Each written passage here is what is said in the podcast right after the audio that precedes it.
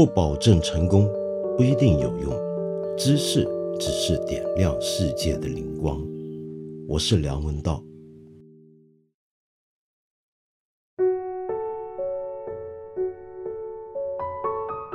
英国出了个新首相，我想你已经听说过了，Boris Johnson，鲍里斯·约翰逊。这个人呢，我发现国内国外也好，都很多人形容他是英国版的特朗普。为什么呢？因为很多人觉得他们都很像，比如说他们都是说话口无遮拦的人，甚至在谈到其他政治人物的时候呢，也毫不避忌。比如说，约翰逊当年曾经批评过美国的希拉里，说他是什么呢？说他像是一个医院里的变态护士，专门以虐待病人为乐。那么专门讲这种话。那么而且呢，他跟特朗普还有一点很像，就是都留着一头蓬松的金发。那么，只不过特朗普呢会梳得非常整齐往后梳，而约翰逊那个金发呢，却是一副桀骜不驯的模样，乱七八糟的。那么事实上，你仔细看啊，这两人分别还是相当大的。比如说他们的衣着，这个特朗普啊，穿衣的品味并不怎么样，但是总算是力图整洁。而这个约翰逊呢，呃，他在英国呢，有些人认为他穿的很好。但是事实上，那是非常不合格的一种衣着品味。怎么样呢？我举个例子啊，比如说他曾经试过被人拍到他的袜子居然把裤腿给包住了，一只裤腿呢是正常的，这个袜子呢是藏在裤腿内，另外一个呢不晓得他怎么穿的，就把这个袜子套在裤腿上了。但是为什么这样的一个衣着风格乱七八糟的？这种风格有时候会让英国人觉得他好呢，那是因为英国这个国家，我们平常总以为他们的男装呢最高的典范就是绅士般的打扮，西装革履，但事实上不是这样的。很多时候英国人穿衣服是喜欢一些很古怪、很混乱的一些搭配和组合，尤其在颜色上。呃，现在的 Burberry 的设计师啊，Tichy，他曾经说过这么一个故事。他说他在街上看到一个女人穿着这个豹皮的花纹的短裙，上身呢套着一个 Polo shirt，呃，然后呢鞋子呢穿着一个像拖鞋一样鞋子，手上拿着一个爱马仕的包。他这种打扮衣着组合呢，是在任何文化都很难想象，还有比这更糟的。然而，他说这很英国，于是，在英国就有一种英国式的优美了。好，我衣着还没谈完呢，我要继续讲一件他这个约翰逊的事情。呃，可能很多人都已经忘了，二零零八年，当时他还是伦敦市长，来过北京奥运。那么，来参加北京奥运呢？北京奥运。闭幕式上面呢，他就要接过这个奥运的大旗，在挥舞，表示呢，这伦敦接下来要主办了。当时呢，我记得国内就有很多人就批评这个鲍里斯呢不够尊重这个典礼。为什么呢？倒不是说他挥那个旗的动作很夸张、大大咧咧的，就像他平常这个人的动作一样，而是说他走出来的时候啊，这个西装的那个扣子居然没扣上。因为一般呢，在穿西装的场合，就是你坐下来的时候，你如果单件的夹克，那你这个夹克的扣子就要解开。但是站起来走路的时候，尤其在这么正规的场合，你是该把它扣好的，扣一粒。那么当时呢，我们中方的陪同的人员呢，都注意到这一点，给了他很多暗示，那么他都不管。到了后来，我们中方的随行人员跟一些当时在场的官员，甚至直接跟他说：“哎，您扣子没扣，您扣子没扣。”提醒他几次，他都不管。那么后来呢？这事儿呢，他在英国也有一些人批评他。可是你知道他怎么回应吗？他说他是故意的，他就是要用这个态度来向中国表示一些抗议啊。那么这是他当年的一个表现。那么，但是他这种说话的风格。他的这种衣着上的这种不讲究啊，其实呢，在英国是有很多人欢迎他的。他当年能够击败备受欢迎的伦敦工党的前市长，伦敦前市长是个工党，就李文斯顿，就是靠着很多伦敦人觉得这个人至少挺可爱，啊，挺好笑，挺幽默。那么至少是个像老顽童一样，而且好像很真诚。但是他怎么可能真诚呢？这个人从一出道，他是做报纸记者。在《泰晤士报》当记者，很快就被人炒了。为什么呢？因为他编造了一些别人没说过的话。那么后来他在他做媒体那么多年的生涯，直到后来做到一个还挺有名的政论杂志《Spectator》旁观者的总编辑，都常常惹起很多争论。他从政之后呢，也常常被人认为他是前言不对后语的，立场时常转换的，所以并不是一个很诚实的人。那么在这一点上，其实他也跟特朗普很像。那么我想说的是，他跟特朗普这种类型的政治人物啊，呃，在最近几年，西方世界甚至我们可以说亚洲地区，比如说你看菲律宾总统，都有类似的这种人物。这种人物是怎么样呢？就你觉得完全不像传统意义上的政治家。传统意义上，政治家我们会觉得他说话要有点讲究，要考究他的用字用词，要考虑到在场的人在什么场合对什么说话。那他们不是，他们好像就是随性而发。那么另外呢，他这个 Boris Johnson 跟 Trump 不一样，就像我刚才讲，他衣着上也都相当随便。那么这种人呢？呃，很多人会认为啊，能够叫做民粹型领袖，就是说他做这些事都是为了讨好人民的欢心，或者说反过来，人民之所以喜欢他，就是觉得他是属于我们老百姓的。此话怎讲呢？呃，我想到的一个例子就是以前美国的总统啊，小布什，小布什也是一个说话很怪的人，他倒没有那么混乱，但是他常常拼错字。就有点像 Trump 一样，他也常常用错词。那么这时候，为什么老百姓他的选民会喜欢他呢？那是因为觉得，哎，这个人原来跟你我一样，都是个普通人，都是会犯这种毛病，拼错词啊，用错字啊，说错话啊。那于是你觉得他跟自己是同一种人，很可亲，很可爱。那么这样的一种想法当然很有趣。你选一个政治人物出来，看的不是他的政纲。不是看他的政治往绩，不是看他的能力，而是觉得这个人的人格、性格，至少表现出来的那个性格，是一个普通人讨喜的、懵懵的那种性格。其实很多人喜欢 Trump，就是因为喜欢他口不择言。同样的，英国有些人喜欢 Boris Johnson，也是同样的一个理由。可是，我想再次指出。这很有可能都是一个精心设计出来的一个形象。Trump 到底本人怎么样，我不敢讲。但是我坦白讲，我就这么看下来，我还觉得他真人大概就他现在让我们看到那个样子。然而 Boris Johnson 就很可疑了。也许他衣服搞怪，还跟他的平常说话这种口不择言。都有可能是精心设计出来，符合刚才我说的那种民粹倾向，就有点像当年小布什。小布什怎么可能会让人觉得他像是一个没有受过教育的人呢？你想想看，他是耶鲁大学的毕业生啊。然而有一次他去访问墨西哥，他居然还跟墨西哥人民演讲的时候说：“哎呀，来到墨西哥我很开心啊，可惜我只会说西班牙文，不会说墨西哥话。”那么全场的人都呆住了，墨西哥话不就是西班牙文吗？你在讲什么呢？那么很多人认为这个小布什之所以犯这种错误，其实都是装的。同样的，我们很有理由相信 Boris Johnson 也是装的。举个最简单的例子，他平常说话说错，指的是那种粗鲁、无理、乱开玩笑、随意的侮辱人。但是你仔细看他演讲。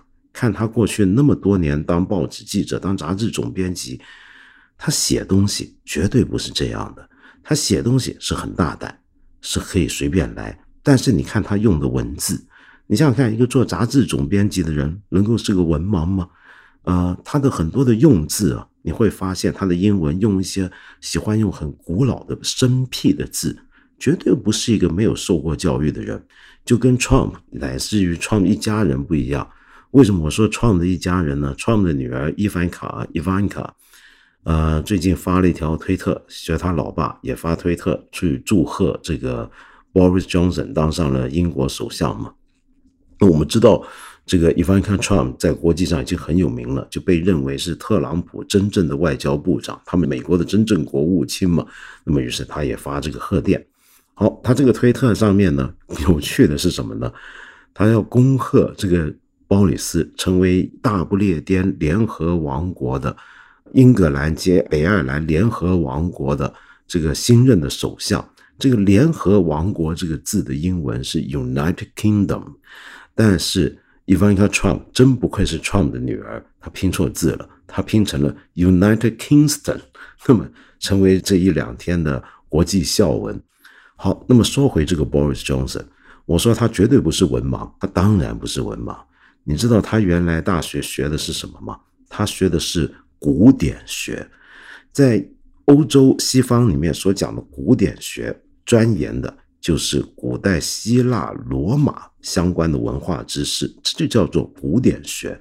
他是从小到大就对古典学特别感兴趣。那么他大学本科念的也是钻研的，就是古典学。那么他喜欢这些希腊东西，喜欢到什么地步呢？我不知道你在国内的网上能不能够找到这么一段视频的段落。那是二零一二年伦敦奥运，他当时呢。还是市长，然后呢，就要负责接待奥林匹克委员会，在奥运期间有一个盛大的晚宴。那么在那个晚宴上面，他出来诵诗，送一首什么诗呢？是用古希腊文写的诗。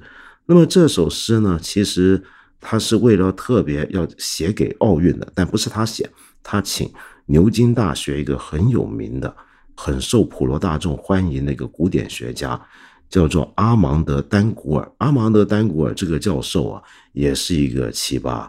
呃，他呢，不止这个是个研究古希腊的学问的一个专家，同时呢，也研究古希腊的音乐。我们都知道，古希腊的音乐就跟我们中国说这个春秋年代的音乐一样，我们基本上不知道那个音乐是怎么样的音乐，也不知道该怎么演奏，因为没有谱子嘛。对不对？那么，但是呢，他就想办法复活古希腊的音乐。不止如此，他本人也是一个大提琴手、大提琴家，还专门在英国各地巡回古典音乐会做演出的，很牛的这么一个人。那这个阿芒德·丹古尔还有一个很有名的爱好，就他也喜欢写诗，但他写诗写的是用古希腊文跟拉丁文来写诗。那么，当年二零零四年奥运在雅典举办的时候，他们就专门跑到英国，请这个阿芒德·丹古尔用古希腊文写了一首颂诗给这个雅典奥运。那么，所以约翰逊又请出了牛津的这位教授出来，那么为二零一二年的伦敦奥运写了一首品达体的诗。品达是古希腊的大诗人。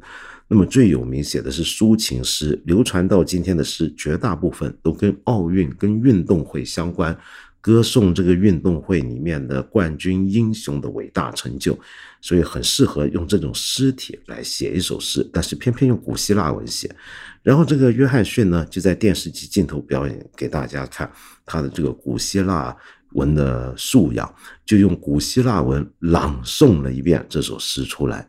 那么，所以你由此可见。这个人可不是个目不识丁的一个小傻子，跟他外表那个情况非常不一样。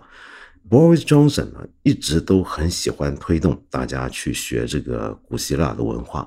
他当年除了做杂志编辑之外，他也写很多书。其中一本书啊，是来自于他去制作的一套电视节目。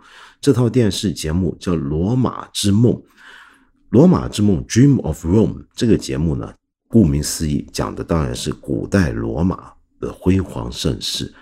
但是呢，身为一个政治评论家、政治杂志的主编，后来也从政的这么一个人，他当然不是简单的做一个 BBC 式的纪录片，讲古罗马文化、历史、政治那么简单。他呢，还要透过这个节目传达一个政治讯息。这个政治讯息是什么？他要做一个对比。就是古代罗马在统一大部分欧洲地区的时候那种统一的状况，跟今天的欧盟简直不可同日而语。他认为古代罗马所控制的那么广大的欧洲，那个时候的罗马是光荣的、璀璨的，而且政治上是 OK 的、和谐的，是个了不起的帝国，早期是个共和国。但是今天的欧盟却是一无是处。这是他很多年前做的一个节目跟写的书了。那本书坦白讲，我翻过，我觉得写的还不错的啊。那么，但是你从那本书里面呢，你就能够看到他对欧盟的态度是从来都很糟糕。哪怕当年他在做记者驻布鲁塞尔记者的时候，就也是在里面天天讲这个欧盟的坏话。那么其中很多坏话呢，都是毫无根据的批评跟一些编造出来的段子。那么这一点让他在欧洲圈子里面呢，其实是恶名昭彰。所以现在英国要脱欧呢，那么很多欧洲人对这个人物是早有了解，因为当年在布鲁塞尔都已经认识他，跟他交过手了。好，我想再把这个问题啊，把他这个其实有点学问这个事儿引到另一个方向，那是什么呢？就是我们要注意这么一个大家觉得是个民粹型领袖的人，很懂得讨老百姓开心的人。他其实自己是个上层社会出身的人，他的家世算是不错，尽管不是贵族，然而那个家世也足以使他能够进到英国顶尖的高级的中学，那就是有名的伊顿公学。上了伊顿公学出来，然后又进了牛津大学念书。我们知道牛津这种英国式大学是走学院制。他进的牛津大学，他还不是泛泛的一个什么学院，而是入读的是贝里奥尔学院，这是全牛津里面最精英、最有名的一家学院。你看他念书的这段经历，你就看得到，他其实一直都在一个纯粹的精英环境底下成长，而这种精英环境基本上已经预备好了一个典型的英国式政治人物或者政客的。一个养成的背景了。此话怎讲？首先，我们看伊顿公学啊，英国首相的历史最早可以追溯到这个罗伯特·沃波尔。罗伯特·沃波尔啊，被后人认为是英国呃严格意义上的第一任首相。这个首相就是伊顿公学的学生校友。从他开始，直到现在这最新一个英国首相波里斯·约翰逊。伊顿公学总共为英国贡献过二十个首相，在全世界恐怕都没有另一家中学能够出那么多国家领导人了。好，我们再来看他念的大学——牛津大学。英国的牛津大学为英国提供过二十七位首相，那么相比之下，跟牛津齐名的剑桥则只有十四个首相。我们甚至可以夸张点讲啊，这两家大学几乎加起来就垄断了这个现代英国史的首相的人选了，都是他们学校出来校友，尤其是牛津大学。呃，这里面当然中间呢也有很多例外啊。近代史以来，近现代史上，比如说梅卓 （John Major） 就是最后一个没有上过大学的英国首相，要不然大部分都上过大学。而上大学绝大部分就是牛剑这两家。而牛津的二十七个校友里面又有很多就是刚才我说的伊顿公学，所以很多人认为英国其实从来都没办法摆脱一个精英政治，哪怕它是一个现代民主国家。呃，但是绝大部分时候，在掌握这个国家政坛最高位置、掌握他命脉的，其实都还是同一个圈层出来的人。有时候，这些同一个圈层出来的人，甚至是同一家学校的校友，甚至是这个学校同一个时期的同学。比如说，我们现在目睹的英国政坛，简直就是个同学会。这个 Boris Johnson。跟他当年的好哥们，后来也翻了脸了，就是卡梅伦了。就英国的再上一任首相，他两个是当时在牛津一起上学的同班同学，同期的同学。而这一次跟这个约翰逊要竞选当英国首相的这个人呢，亨特 （Jeremy Hunt）。那这个人呢，我们很多中国人很熟悉了，叫他做中国女婿，因为他老婆是个西安人啊。而这个亨特呢，本身也是学日文的，对东方文化很着迷。他们几个人都是牛津的同学，也就是说，英国刚刚结束的这个保守党的党首党魁的这个竞选，其实是两个同学的竞选，而被这个赶下台的梅伊啊。梅伊又是哪的呢？他还是牛津的，只不过比他们多了几年。所以很多人认为啊，我最近甚至看过有这样的英国的报章写过这样的文章，说今天的英国政治搞成这么烂，就是为了这个脱欧的问题。你看脱欧简直是一塌糊涂。这个事儿谁捅出来的呢？就是卡梅伦。然后在这个事儿里面，他们很多留欧派就认为最不负责的，在提倡各种古怪的。不合逻辑的脱欧言论的，则是这个鲍里斯；然后让英国在脱欧过程之中搞得乱七八糟的，则是梅伊。这三个人都是校友，所以有人就问了：今天英国政坛搞成这样，那就是因为他们都是牛津的人的缘故。这个牛津大学是不是该好好反省？你的精英教育到底出了什么问题？理论上你在为全英国提供最优秀的人才，理论上你是全球最有名、最顶尖的名校之一，怎么你出来的人会从政从成这个样子呢？可是呢，我觉得啊，我们也要看到，在英国的这些名校历史上，也不表示他们专门是校友出来搞乱，要不然英国也活不到现在了，对不对？你要注意的是什么呢？这个英国的这些名校出来的这些政治人物、这些首相啊，他们在读什么、念什么，我觉得是很有趣的。比如说，我刚才讲鲍里斯·约翰逊，他是念古典学的；梅伊呢，呃，比较特别，在牛津念的是地理学。那么严格来讲，可能不是传统的文科。但是他再往上，这个 David Cameron 卡梅伦呢，念的呢，则是牛津有名的 PPE。PPE 是什么呢？就是三门学科的简称，就是哲学、政治跟经济 （Philosophy, Politics and Economics）。那么再上一任就是这个 Gordon Brown，那么他学的是历史。那么当然他是爱丁堡大学的。在之前 Tony Blair 比较特别，学的是法律。那么然后我们回头数，一直数到丘吉尔。丘吉尔没有上大学，他念的是军校。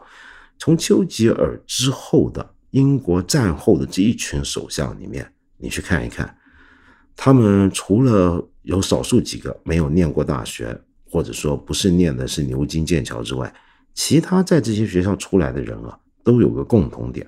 这共同点是什么呢？那就是他们都是学文科的，而且是经典意义的文科。以前的英国首相麦克米兰，他也是学古典学的。有一位首相。艾登他学的甚至是波斯语跟阿拉伯文，然后中间还有大量的首相学的都是历史以及刚才我说的那个牛津的 PPE 这个专业，所以这里面让我们看到什么呢？在英国，他们向来很崇尚的是政治人物应该是学文科出身的，跟美国呢是喜欢有律师出身学法的人物当总统。跟我们在中国呢，可能我们经常看是理工科的人出来当政治领袖是不一样的，因为在英国他们有一种想法，就学文科才叫做，而且是那种最死硬的文科，历史学、古典学、哲学，才算是真正有教养、有素养的。那么这种想法其实根本就是一种很精英的一种想法。尽管我是念文科，我们看理想做的节目多半是人文的东西，可是我仍然想讲，有时候这种对人文素养的强调，到了像英国那种地步啊，其实它饱含着一种精英心态。为什么呢？什么人能够在这样的大学去念古典学、念历史呢？其实多半是他中学就念的是不错的中学。你不是伊顿，起码也是哈劳德或者其他一些有名的公学，或者是有名的一些的呃私立学校、公共学校也好。然后呢，在这些念文科的这些将来要从政的人里面呢，对他们而言，文科给他的养分是什么？那就是一种表面上讲，就是更加有人文关怀；其次呢，则是更懂得一种修辞的技巧，一种说话的方法，乃至于要带着一种历史的眼光来看你今天所处的这个时代，跟你要应付的种种的复杂的局势。这种想法相当古典，它其实是从文艺复兴的意大利的时候就已经开始有的想法。在意大利文艺复兴时期，那时候还不叫古典，叫人文学的那些学者，那些人像什么呢？就有点像我们春秋战国的诸子百家一样，他们会游走各国之间。那时候意大利不统一嘛，很多不同的城邦王国，他们游走各国之间，希望得到各国的各城邦的领主跟实际的统治人的欢心，然后贩卖他们的知识跟学问以及相应的治国之策。然后他们认为，他们学的一整套古典的学问，希腊罗马的东西啊，修辞学、文学这些东西，历史学，它其实是能够让一个人变成通才的，而有通才能力的人，才有能力去管制好一个复杂的社会，乃至于国家。那么英国到今天都还有这样的一个想法，就是认为文科比较能训练通才。那么相反的，你念理工科，可能就一头钻进去了。他们认为通才这种人物更有资格跟能力去处理复杂的政务，然后也更有跟人沟通的能力，也更加懂得这个人类的复杂的心理跟背后的社会力量。好，那么说回刚才我提过，牛津大学有一个很特别的学科，是牛津大学首创的，就把三门学问放在一起。组成一个专业叫 PPE，对不对？哲学、政治、经济。那么这个科目的设置啊，很多人认为就是为了专门培养未来英国首相用的。事实上，很多英国的政坛人物，像我刚才讲的卡梅伦啊，或者是当年的爱德华西斯啊，Heath，他们都是念这门专业出来的。那么，为什么这门专业被人认为是一个培养政治领袖的不二途径呢？原因是这样的，这个科它的设计方法是要教导学生学懂用哲学、政治学、经济学的眼光跟思考工具来看我们的社会。哲学给到我们的呢是一种最基本的思考方法的锻炼，政治学不用说，那当然是要了解这个我们人类的公共生活、权力的分配跟制衡。经济学则是为了了解今天市场经济情况下。复杂的各种经济要素之间的互动，以及整个经济的趋势的变迁等等。那么这个门课程不是按照一般的，比如说教完哲学、教政治、教经济那么简单来教，跟你纯粹念哲学本科、政治本科不一样。它是把三者会逐渐打通起来，让这个学生呢懂得用这些综合的这些人文社会科学的能力来看我们今天的这个时代。所以他们会认为这是一个最典型的一种通才教育。那么牛津大学首创这个学科之后，英国就很多大学都跟进。那么这种学科的设计也很可能是英国的特色，别的国家都不多见。好，现在话说回来啊，那么是否表示念完了这些东西，学文科的人就从政就一定也比较好呢？我再讲一次，我是个念哲学的人，我也是个文科生。但是我们看历史啊，英国战后到现在最杰出的首相当中，哎，很奇怪，好像没错，大部分首相都是念文科，都是名校出来。可是通常公认成就最大的，好像还真不是念文科的人。丘吉尔当然是个文人啊，也写作，还拿了诺贝尔文学奖。可是他念的是军校，那另外一位有名的首相就是柴契尔夫人，他念的是什么呢？我仔细看，英国战后到现在，他好像是少数，可能不超过两三个人念的不是文科，而是理科。柴契尔夫人念的是化学，也就是说，战后英国人心目中最伟大的两任首相，都跟这些文科生无关。那这说明什么呢？对不起，不说明什么。我可不是说念文科的人就没办法好好从政，我只是想说，历史真的很有趣，充满太多意外跟偶然。那么我们当然也可以回头想一想，就是这种认为文科的人更有能力从政这种想法，到底通不通呢？对不对呢？放在我们国家的情况来讲，好像就不太通了。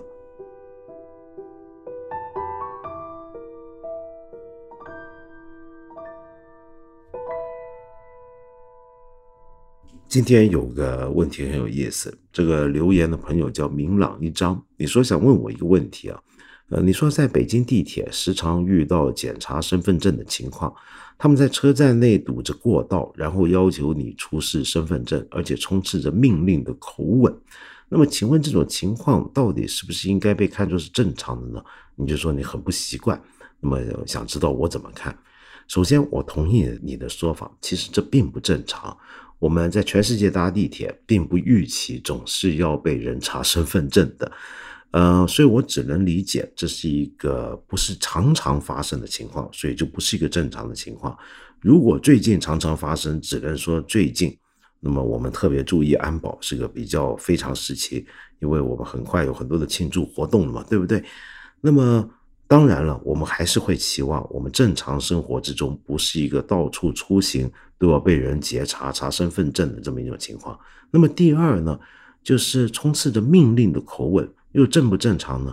我仍然觉得不正常。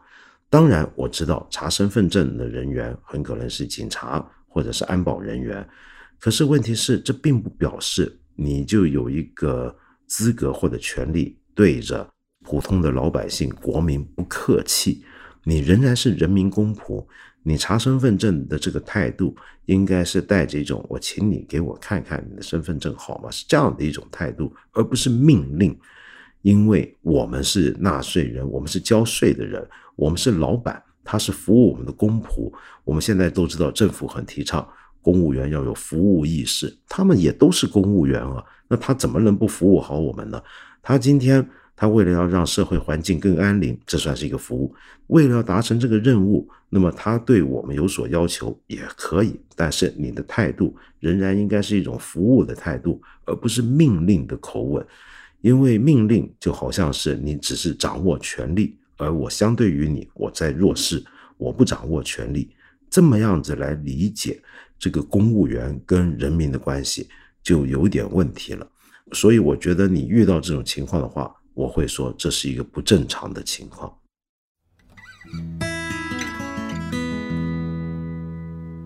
对了，各位朋友，我们再提醒大家一次啊，我八分这个节目是每个星期三、每个星期五都会在看理想的 APP 更新，期间呢还会有不定期的番外。